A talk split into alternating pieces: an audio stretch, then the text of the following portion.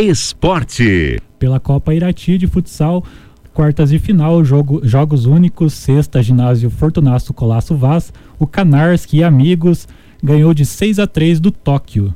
Também você, é, também o Canarski Amigos 6 a 3 né? A Central venceu o Itamar Saúde por 6 a 2 Na semifinal, os vencedores se enfrentam. Canarski Amigos e Central fazem um confronto.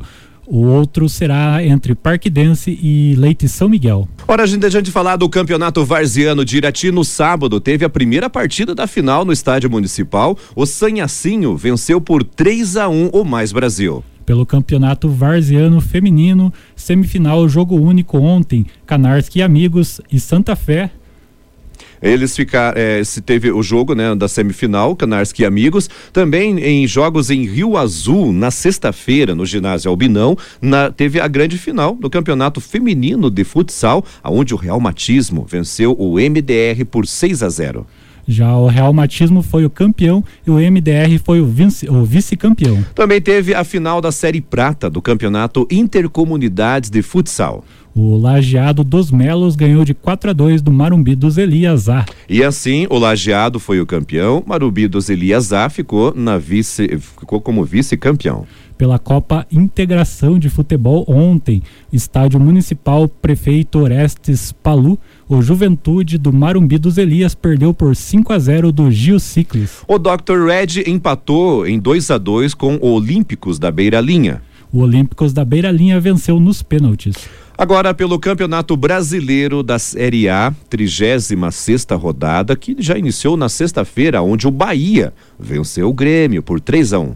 No sábado, o Bragantino empatou em 1 a 1 com o América Mineiro. O São Paulo venceu o Esporte por 2 a 0. O, no domingo, o Corinthians ganhou de 1 a 0 do Atlético Paranaense. Ontem, o Atlético Mineiro venceu o Fluminense por 2 a 1. Já o Internacional empatou com o Santos em 1 a 1. A classificação do momento é a seguinte: os sete primeiros colocados. Em primeiro está o Atlético Mineiro com 78 pontos. O Flamengo está em segundo com 67 pontos. Na terceira posição vem o Palmeiras com 59. Já o Corinthians está em quarto com 56 pontos. Quinta posição está o Bragantino, tem 53 pontos. Em sexto lugar, o Fortaleza com 52 pontos. Em sétimo colocado está o Fluminense com 51 pontos. Já na zona de rebaixamento, em, em, em 17, está o Juventude com 40 pontos. Ele que está abrindo né, a zona de rebaixamento. Na sequência dele tem outro gaúcho. Em 18 está o Grêmio com 36 pontos. Já o Esporte de Recife está com 33 pontos. E na lanterna, e já rebaixado matematicamente, está o time da Chapecoense com 15 pontos. Pela segunda divisão do Campeonato Brasileiro,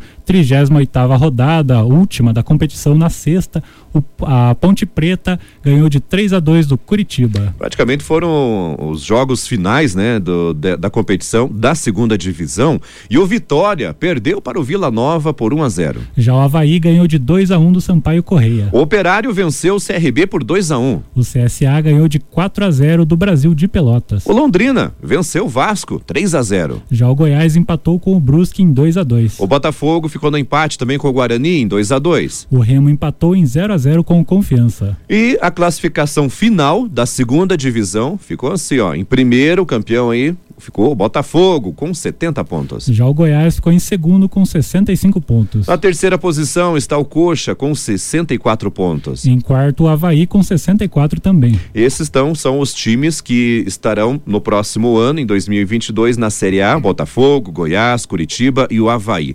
Na quinta posição ficou o CSA com 62 pontos. Em sexto lugar o Guarani com 60 pontos. Em sétimo o CRB com 60. Em oitavo o Náutico com 53 pontos. Na nona colocação ficou Vila Nova, 51 pontos. Em décimo, Vasco da Gama, com 49 pontos. Já Ponte Preta ficou na décima primeira colocação, com 49 pontos. Em décimo segundo, ficou o Operário, com 48 pontos. Com 48 pontos também ficou o time do Brusque, que, está na décima, que ficou na décima terceira colocação. Em décimo quarto, Cruzeiro, com 48 pontos. Décimo quinto, Sampaio Correia, com 47. Em décimo sexto, o Londrina, com 44 pontos. E por pouco, hein? Se escapou aí, né, de cair para a terceira divisão. Os times que no próximo ano estarão na terceira divisão são eles. Em 17 o Remo com 43 pontos. Em 18 o Esporte Clube Vitória com 40 pontos. Em 19 Confiança com 37 pontos e na vigésima colocação ficou o Brasil de Pelotas com 23 pontos.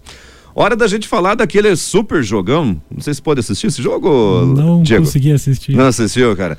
Eu, eu assisti o segundo tempo e a prorrogação, né? Final da Copa Libertadores da América. Teria que ter um campeão e teve um campeão. O Palmeiras venceu o Flamengo por 2 a 1 um. E de novo com emoção, de novo com um herói improvável, o Alviverde continua imponente e dono da América. O Palmeiras se tornou tricampeão da Libertadores depois de vencer o Flamengo por 2 a 1 um na tarde de sábado em Montevidéu, no Uruguai, e manteve o domínio continental com o segundo título seguido, porque ele já havia vencido a edição de 2020 em janeiro, jogo contra o Santos lá no Maracanã. E se no início do ano foi Breno Lopes, desta vez foi o Daverson, é assim que pronuncia, né? Exatamente. O responsável por decidir a favor do Verdão. E na prorrogação provocou uma falha, né, no Andréas Pereira. Que falha, hein, Andréas? Que, que é isso, cara? Que numa decisão, né, e uma falha daquela. Bom, enfim, o Daverson não tinha nada a ver com isso e foi lá, avançou sozinho e fez o gol do título. O Rafael Veiga e o Gabigol marcaram no tempo normal, ficou um a um. Esse jogo jogo do, esse gol do Davidson foi já na prorrogação. Após um jogo praticamente impecável, o time de Abel Ferreira vai mais uma vez para o Mundial de Clubes no início do ano que vem. E é claro, temos que mandar um abraço aqui pro Vanderlei Cava, ele que mandou ontem uma mensagem pro Rodrigo Zub. Vanderlei é palmeirense, né? Falou, Zub, amanhã, cara, no Café com Notícias, tem como colocar o hino do Palmeiras, né? Vai lá para você, Vanderlei, pro Rodrigo Zub, aqui da rádio, que também é palmeirense, comemorou muito. O Hamilton Ferreira, gente do céu, cara, no Canto Gaúcho, o Hamilton Ferreira tava louco de feliz, né, Pare... tio Hamilton? Parecia uma sexta-feira hoje. para todos os palmeirenses. Ah, o Anderson Armuche. É Anderson Armuche aqui da rádio também é palmeirense. Enfim, para todos os palmeirenses, nada mais que merecido. Parabéns aí pelo título de campeão da Libertadores. Quando surge ao viver de imponente, no gramado em que a luta o aguarda, sabe bem o que vem pela frente que a dureza do prédio não tarda. E o Palmeiras no ator da partida, transformando a lealdade em padrão.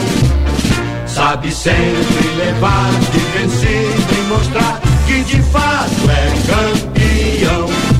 Parabéns então a todos os palmeirenses aí que estão comemorando e comemoraram muito, né? E que título, hein, gente? Bacana demais. Parabéns a todos aí. Noticiário Geral. Um homem e uma mulher ficaram feridos depois que uma caminhonete em que eles estavam capotar em um acidente com um caminhão neste domingo, dia 28, na BR 373 em Ponta Grossa, nos Campos Gerais do Paraná. De acordo com a Polícia Rodoviária Federal, o motorista do carro, de 58 anos, teve ferimentos graves. Ele foi encaminhado ao hospital. A batida aconteceu na Avenida Souza Naves, quando o condutor da caminhonete tentou atravessar a rodovia pelo trecho, segundo a polícia.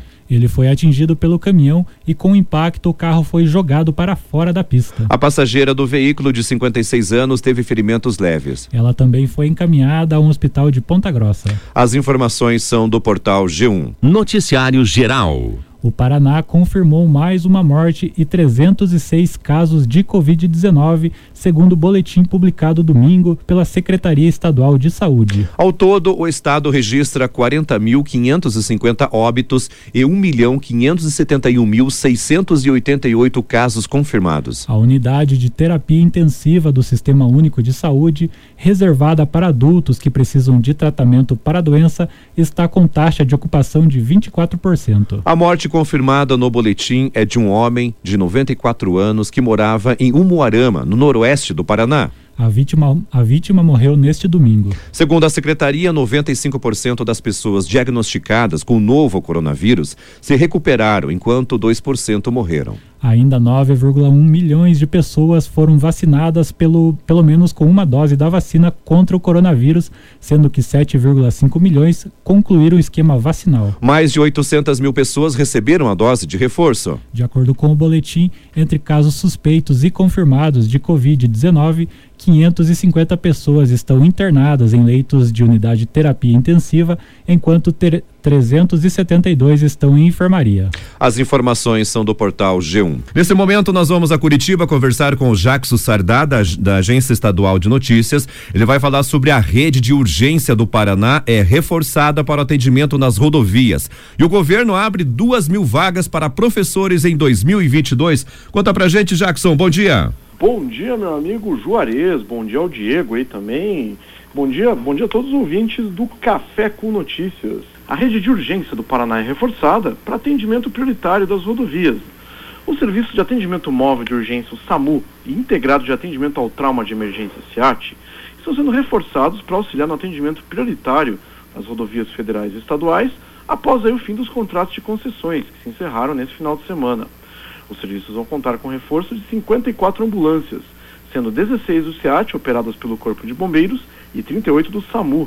Com essa ampliação, a cobertura da rede de atenção à urgência chega, pela primeira vez na história, a quase 100% do território paranaense. As unidades de suporte do SAMU são formadas pelas ambulâncias equipadas para atendimento pré-hospitalar, além das equipes de atendimento. Os números de urgência de atendimento nas rodovias vão ser aí o 190, 191, 193 e 198 Segundo a Secretaria Estadual de Saúde, vai ser feito um reforço para o período entre as concessões e as ambulâncias vão atender prioritariamente as rodovias.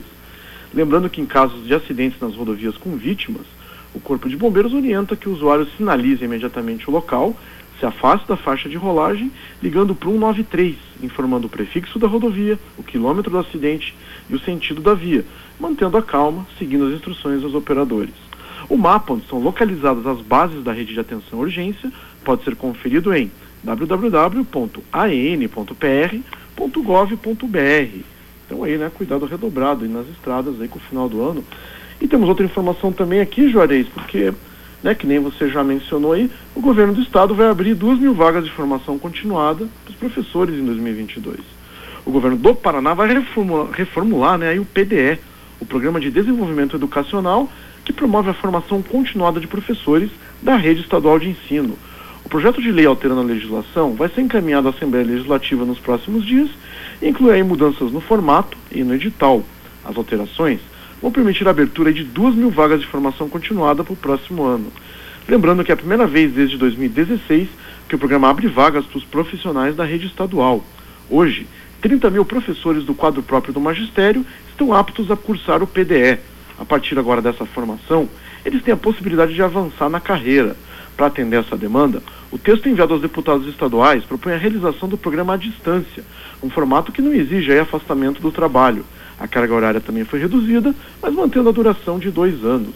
E essas são as informações do dia aqui da capital. Voltamos amanhã com mais informações. Um bom dia a todos. Obrigado, Jackson Sardá, direto da Agência Estadual de Notícias, trazendo as informações aos ouvintes do Café com Notícias. Noticiário Estadual. E com a liberação das cancelas de mais 13 praças de pedágio no Paraná, as concessões de rodovias que duraram 24 anos com as tarifas mais caras do país terminaram a zero hora de domingo 28. As estradas devem ficar sem cobrança por pelo menos um ano. Os contratos da Caminho do Paraná, Rodonorte e Ecovia foram os últimos a acabar. No sábado, dia 27, as cancelas de outras 14 praças administradas pela Via Par, Eco Cataratas e Eco Norte também foram liberadas. O tráfego de veículos nas praças será, feitas pela, será feito pelas laterais visto que as faixas centrais estarão bloqueadas. O mesmo padrão deverá ser seguido em todas as praças desativadas. A partir de agora, os trechos antes administrados pelas concessionárias ficarão sob responsabilidades dos governos estadual e também federal. Nos trechos da Econorte da Caminhos do Paraná, o governo fechou acordos para que as concessionárias prestem os serviços de assistência. As informações são do portal G1. Noticiário Geral. Um buzinaço espontâneo colocou fim à 24 anos de pedágio em todas as rodovias que passaram por território paranaense. A ansiedade por ir ao litoral sem pagar pedágio fez com que muitos motoristas se antecipassem à abertura das catracas de praça de pedágio da Ecovia, na BR-277, em São José dos Pinhais, região metropolitana de Curitiba, ocorrida a zero hora de domingo, dia 28. Pouco antes, alguns veículos ainda pagaram a tarifa, uns porque desconheciam que o encerramento da concessão seria neste sábado e outros porque estavam com pressa para chegar ao litoral. Porém, quando faltavam cerca de 15 minutos para a abertura das cancelas, boa parte dos veículos parou para esperar a liberação. Quando finalmente a passagem foi liberada, os condutores festejaram com buzinaço. A transição foi acompanhada pela força-tarefa integrada, estruturada pelos governos estadual e federal. O diretor-geral do Departamento de Estradas de Rodagem, eh, Fernando Furiati, compareceu na praça da Ecovia, na BR-277, sentido litoral. Além dos servidores do DR, participaram profissionais da Polícia Rodoviária Federal, Departamento Nacional de Infraestrutura de Transporte, o DENIT, Polícia Civil e Polícia Militar. As informações são da Agência Estadual de Notícias. Noticiário Geral. A Secretaria Municipal de Saúde de Curitiba está tomando providências para monitorar, monitorar a chegada à capital de pessoas é, possivelmente infectadas com a nova variante do coronavírus, a Omicron. O Centro de Epidemiologia da Secretaria faz um alerta aos passageiros que tenham desembarcado em Curitiba nos últimos sete dias, vindo de outros países, principalmente dos dez com recomendações de restrição pela Anvisa, Agência Nacional de Vigilância Sanitária. A recomendação é que essas pessoas permaneçam em quarentena por 14 dias.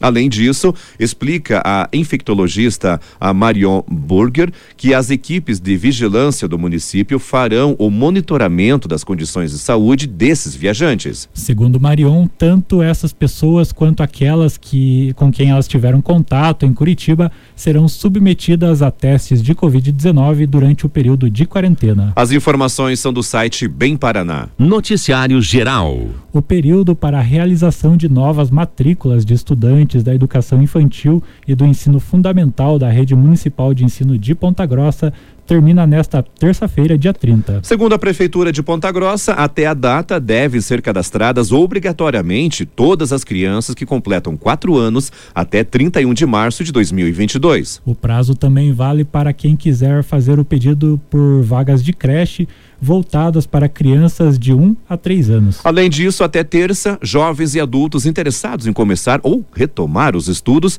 também pode fazer o cadastro. Em todos os casos, é preciso que os responsáveis se dirijam até a escola mais próxima da residência onde moram e façam o cadastro apresentando os documentos necessários. Confere agora a lista de documentos. Para creches, as matrículas serão efetivadas em 8 de dezembro. As demais etapas do ensino serão nos dias 9 e 10 de dezembro. No caso de estudantes que já estão matriculados, não é preciso procurar, procurar a instituição novamente ao menos que a criança precise ser transferida de unidade. E a documentação que você tem que levar é a seguinte: conforme a prefeitura, é preciso apresentar a documentação de certidão de nascimento da criança, carteira de vacinação atualizada no início do ano letivo de 2022, um comprovante de residência, pode ser o talão de luz ou água, a carteira de identidade, RG e CPF, comprovante de rendimento, contrato de trabalho, carteira profissional assinada, olerite de pagamento ou recibo. Cartão do SUS da criança. É, no caso, seria então o cartão Unis, né, o Bolsa Família, se estiver inscrito no programa. As informações são do site Bem Paraná.